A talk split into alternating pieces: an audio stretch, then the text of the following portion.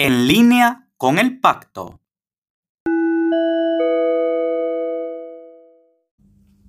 Muy buenos días. Estamos estos días en, Lisboa. Ayer se presentó eh, aquí en la capital de, Portugal el, primer documento de evaluación de la amenaza en América Latina y estamos con varios de los participantes a, esta actividad que, bueno, les dejo que se, que se presenten. Buenos días, soy Alejandra Álvarez. Eh, trabajé durante 10 años en el área de cooperación y relaciones internacionales del Ministerio Interior de Uruguay. Hoy trabajo como experta para el pacto y soy antropóloga. Hola, muy buenos días a todos. Soy Nadia Levy, trabajo en la Guardia Nacional de México en el área de inteligencia y de cooperación internacional. Hola, buenos días. Soy Carlos Villa, soy jefe del área de criminalidad organizada del Centro de Inteligencia contra el Terrorismo y el Crimen Organizado de la Secretaría de Estado de España. Sí, buenos días. Soy David Ramos Peinado y trabajo como experto nacional destacado en la Secretaría General del Consejo de la Unión Europea en la Dirección de Asuntos de Interior. Bueno, y yo soy Xavier Cusquia, soy uno de los codirectores del programa El Pacto. Eh, pues a ver, eh, empecemos hablando un poco de, la, evaluación de la amenaza, que es el, tema que nos ha llevado todos acá en, Lisboa. A ver, lanzo la, primera pregunta. ¿En qué, eh, ¿Por qué es tan importante evaluar la amenaza? ¿Para qué sirve? No sé, ¿quién quiere empezar? ¿Quién quiere lanzarse? Yo considero que es necesario, tenemos la capacidad los países de una metodología clara para poder evaluar qué es lo que nos preocupa, qué prioridades tenemos a nivel de criminalidad organizada todos los países. Para eso necesitamos una metodología que nos permita evaluar de una forma rigurosa y científica lo que pueden ser las amenazas presentes y futuras de un problema tan secreto y tan complejo como es la criminalidad organizada el tema de una metodología científica para la evaluación de la amenaza colabora en la toma de decisiones a nivel político en lo que podría ser eh, y en lo que se está trabajando, la conformación de un consejo a nivel político para hacer una planificación estratégica que permita trabajar los temas de la delincuencia organizada transnacional, no solamente en América Latina, sino por supuesto con sus vinculaciones con Europa. Sí, eh, considero que es imprescindible contar con este tipo de herramientas de planificación eh, en base a, una situación común y a un punto de vista claro. Eh, este intercambio de experiencias podemos sentar las bases para desarrollar políticas regionales y bilaterales que puedan hacer frente a estas amenazas. en las situaciones anteriores carecíamos de esta herramienta y es un punto muy importante para mejorar la cooperación en materia de seguridad. Y bueno, aunado a esto también, bueno, esta metodología y esta herramienta nos va a ayudar a tener una perspectiva hacia dónde tenemos que también este, ir dirigiendo los presupuestos para la aplicación de diferentes estrategias a nivel nacional y regional.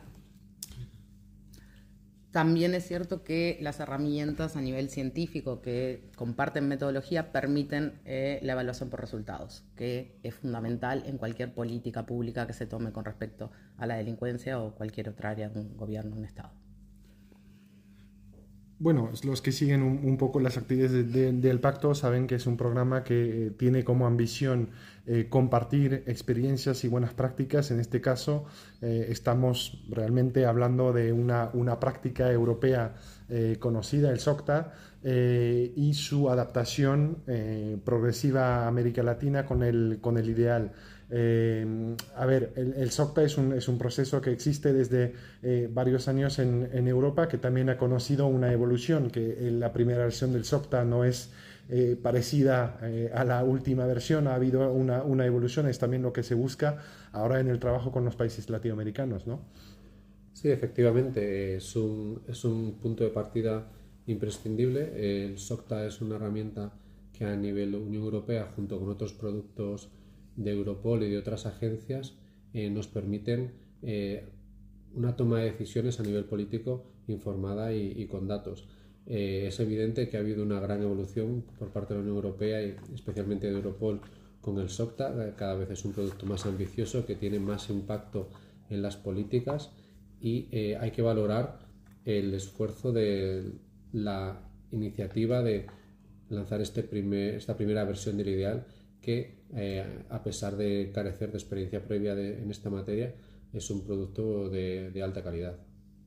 Y aparte hay que dejar claro que la evolución que ha tenido en, Europa el SOFTA desde que efectivamente hace 12 años que comenzó, nos ha permitido tener una herramienta hoy en día y unas posibilidades de trabajar conjuntamente en colaboración todos los países europeos con unos resultados que consideramos que han sido muy eficaces. Y esto es traslado de esta experiencia que estamos viendo que funciona, que cada vez tenemos más medios y damos una sensación a nivel europeo de colaboración entre todos los países y una respuesta más, más armonizada y más compleja y con mucha mayor eficacia contra el crimen organizado, es una oportunidad que tiene que ser un sistema que pueda ser utilizado por otras regiones del mundo para poder ser reflejarse en ella o utilizarla lo que, de forma ecléctica, lo que ellos consideren que en su región les puede servir como experiencia y creemos que es una muy buena herramienta para avanzar en la lucha contra la criminalidad organizada.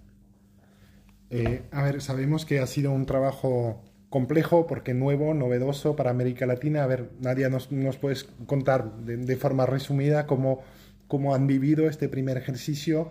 de, evaluar la, amenaza en el caso de, México, pero bueno, nos imaginamos que también para los demás países latinoamericanos, digamos. Digamos, fue, fue muy, muy interesante y sobre todo, bueno, saber que funciona para una región, aplicarla para la región América Latina, sí es muy diferente de, entrada por, por, geográficamente, ¿no?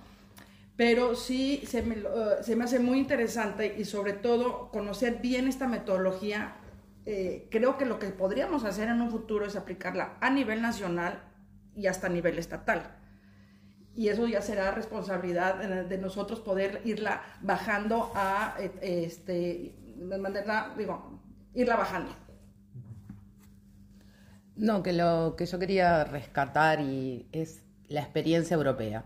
Eh, que por un lado nos brinda la posibilidad a los países de América Latina, más allá que yo estoy dentro de la organización del pacto como latinoamericana, de aprender de los errores, de no volverlos a cometer, pero que a su vez da la posibilidad a los estados de intercambiar y adaptarla a lo que es más conveniente a la realidad latinoamericana, que no hay una imposición de una herramienta ni de una metodología, sino es mostrar una herramienta, mostrar una forma de trabajarlo y que luego los países tomen aquello que les conviene, que les resulta más amigable, que les resulta más adaptado a su realidad y generar una herramienta nueva, que a su vez, como comparte un proceso metodológico, permite la comparación.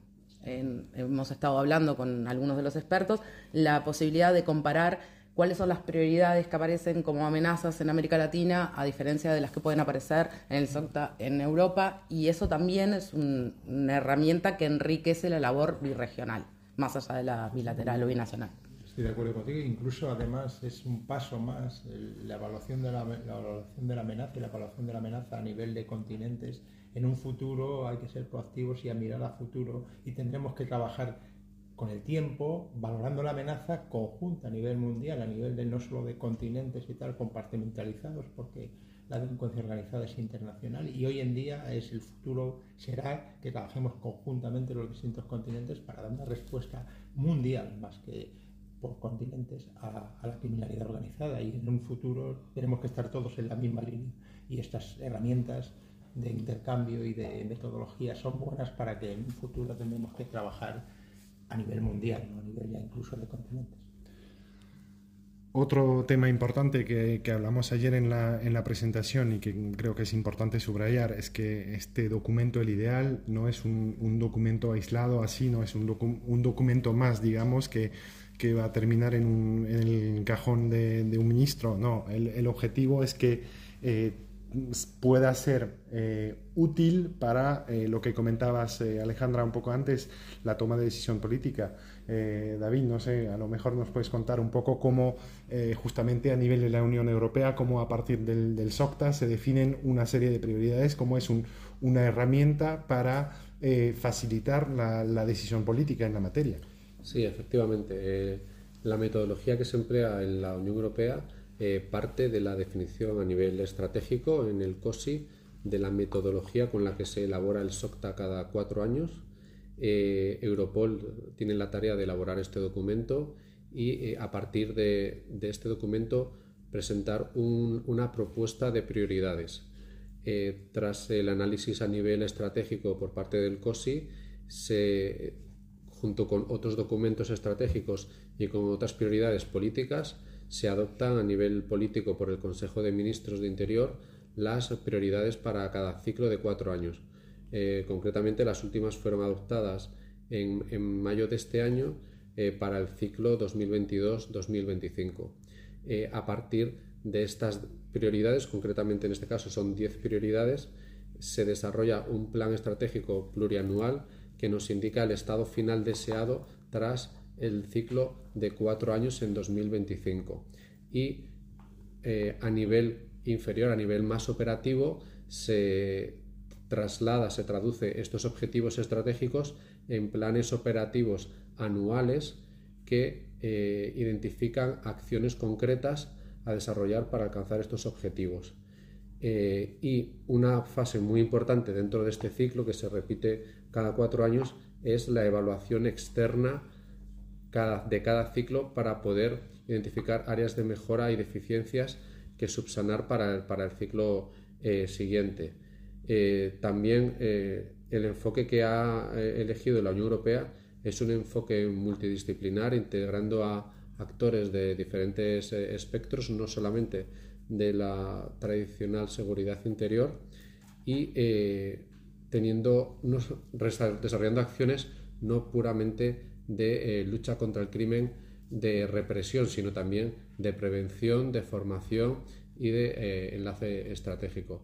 Eh, es, una, es, una, metodología eh, que se denomina EMPACT y que en los años en los que se ha utilizado ha dado unos resultados muy muy positivos y que haya dado mucha más visibilidad y homogeneidad al el enfoque de lucha contra el crimen organizado entre todos los países de la Unión Europea para la gente que nos escucha y que no conoce perfectamente estos temas, eh, precisamos que el COSI que mencionaba eh, David ahora es el Comité Operacional de Seguridad Interior de la, de la Unión Europea y los EMPACs que también mencionaba eh, David es un, es un acrónimo inglés para European Multidisciplinary Platform Against Criminal Threats, es decir, plataformas multidisciplinares eh, europeas contra eh, las amenazas criminales. Solo para, para precisar y, a ver lo que comentaba eh, David ahora, el, objetivo evidentemente para hacer de este documento ideal un documento útil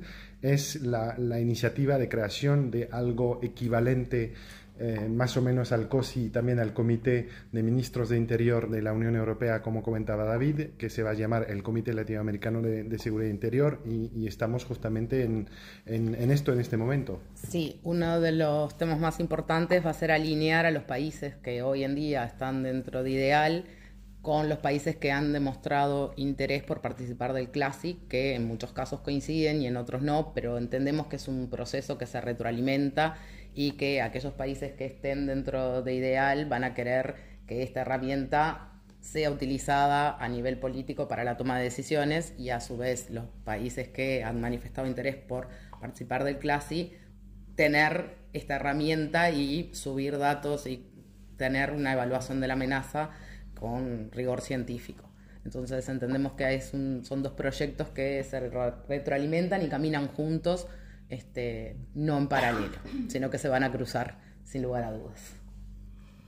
Ahora creo que algo muy importante del ideal es de veras tener información muy precisa para que el documento final realmente sirva para la toma de decisiones, que sea una responsabilidad de cada uno de los estados de, irse por, por, cada área criminal, por cada organización delictiva y poner la información eh, más real, para que podamos hacer un análisis real y tener un, producto bien terminado. No, y aparte hay que, hay que focalizar también que lo importante de, crear estos documentos de análisis estratégico para la toma de decisiones es el resultado que tiene, el resultado que ha tenido en Europa. Los EMPAC implican eh, equipos de, de, investigación conjunta, días de acción conjunta en las que hacemos actividades de carácter operativo, acciones operativas que luchan y, significa detenciones y desarticulaciones de grupos que tienen una utilidad. Y damos una respuesta a nivel institucional de los 27 países y en Hispanoamérica ocurrirá, en Sudamérica y en Centroamérica ocurrirá lo mismo, una respuesta a la ciudadanía que estamos dando no es una cuestión solo de toma de decisiones, sino operatividad, en el sentido, acciones operativas, planes operativos. Hoy en día lo que nos preocupa en Europa es llevar a cabo esas estrategias que acaben en acciones operativas que impliquen detenciones, que impliquen dar una respuesta que la propia sociedad vea, toda la sociedad, que se está haciendo cosas articuladas y coordinadas entre los países para luchar contra una problemática que es internacional y que da resultados. Y eso da confianza y, seguimos avanzando en eso.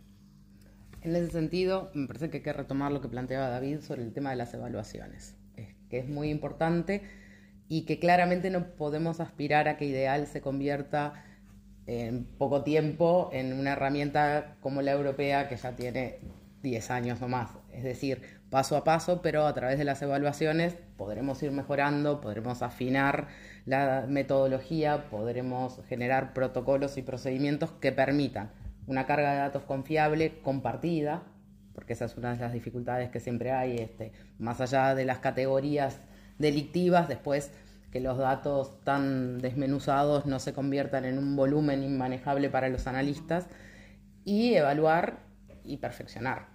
Todo es perfectible y eso, de eso se trata vivir. Claro, yo quiero subrayar un, punto, Nadia, eh, hablabas de la, de la parte nacional y entendemos que evidentemente para un país es muy importante conocer la realidad criminal y cómo enfrentarla, eh, eh, es evidente, pero varios de ustedes lo comentaron estamos eh, frente a fenómenos eh, transnacionales, internacionales. Por ejemplo, para tomar únicamente este, cuando hablamos de cibercrimen, es evidente que es una criminalidad que por esencia no tiene fronteras. Y, justamente yo creo que la parte quizás más interesante de este ejercicio del ideal, pero también la, el objetivo del CLASI es que varios países enfrentados a fenómenos criminales que no se limitan a las fronteras de, un país puedan trabajar de forma conjunta y definir, como comentaba eh, David, a nivel de lo que se hace a nivel de la Unión Europea, estrategias, planes de acciones conjuntos, es decir, que hay que luchar de forma coordinada contra un mismo fenómeno o varios mismos fenómenos criminales que afectan distintos países, lo que sí llevamos eh, tiempo eh, trabajando en la Unión Europea y que demuestra una gran eficacia, ¿no? Sí, evidentemente el, esta herramienta nos permite eh, tener un punto de partida común y una misma, eh, un mismo análisis de la situación para todos los países. Eh, sin este tipo de herramientas, cada uno tiene una percepción subjetiva de la situación que en muchos casos no se va a ajustar a los, a los datos que constan en las bases de datos policiales y gracias a esta herramienta podemos desarrollar planes que se dirijan a las acciones concretas a eh, los focos, los centros de gravedad de estas amenazas y poder reducir el impacto que estas amenazas tienen en, la seguridad interior. Es eh, una herramienta imprescindible pues, no solo a nivel, a nivel internacional, a nivel de Unión Europea, sino que luego cada país las utiliza para ajustar sus propias políticas de seguridad, ajustar sus planes de formación, definir las estructuras de sus cuerpos policiales. Eh, es una herramienta que que tiene un potencial enorme y que puede eh, mejorar mucho nuestra organización interna, que desgraciadamente el día a día de la acción policial eh, muchas veces no permite eh, tener esta visión estratégica, pero que este tipo de, instrumentos nos permiten cambiar esta perspectiva y, ver más allá, ver a medio y largo plazo. Sí, yo también, de acuerdo, ya solo Solo puntualizar que además en una metodología viva, igual que el crimen organizado es vivo y va, y va transmutando y va cambiando, esta metodología es viva. Desde la primera metodología del SOFTA ya del año 2012 a la de hoy ha cambiado y cambia todo y debe cambiar constantemente a mejora o a, cambiar incluso de, algún tipo de línea estratégica que se marque. Y es y porque es así, porque el crimen está cambiando a diario y nos llegan sorpresas, llega la pandemia y hay que cambiar mentalidades, hay que cambiar líneas de acción. Y esto es una metodología viva que cambia de cada cuatro años porque hemos creado esta metodología. Rescatar dos conceptos que son los que más he escuchado entre ayer y hoy, que son cooperación y colaboración, que parecerían que son iguales, pero no lo son, y que son fundamentales que vayan de la mano. Cooperar y colaborar para poder hacer frente a las amenazas comunes. sino bueno, muy bien. Eh, estamos viendo que, bueno, muy, muy, muy buena, muy interesante esta, esta conversación. Eh, estamos viendo que estamos al inicio de un, de un proceso que, que, va a seguir. Justamente estamos eh, aquí con, con, los demás colegas de los países que han participado en esta primera versión del ideal y, y justamente eh, vamos a, a, seguir eh, trabajando estos días y, y, preparando ya la segunda versión del, eh, del, ideal adaptada a la evolución de esta, de esta realidad que, que comentabas, Carlos. Y, y, bueno, y a ver un poco cómo, cómo seguimos con esto y también la perspectiva ahora en el segundo semestre de este año de la de avanzar en la creación del, del CLASI con, con, la esperanza de poder tener su creación oficial a, al inicio del año próximo. Como se imaginan, es un proceso también bastante complejo, bastante novedoso en, en América Latina. Eh, pues muchísimas gracias a, a, a todas y, y, todos por su participación en, en, este podcast. Y bueno, han entendido que eh, seguimos, eh, seguimos trabajando en, en, este tema porque todavía hay, hay mucho que hacer. Muchísimas gracias y hasta pronto. Gracias. Muchas gracias. gracias. gracias.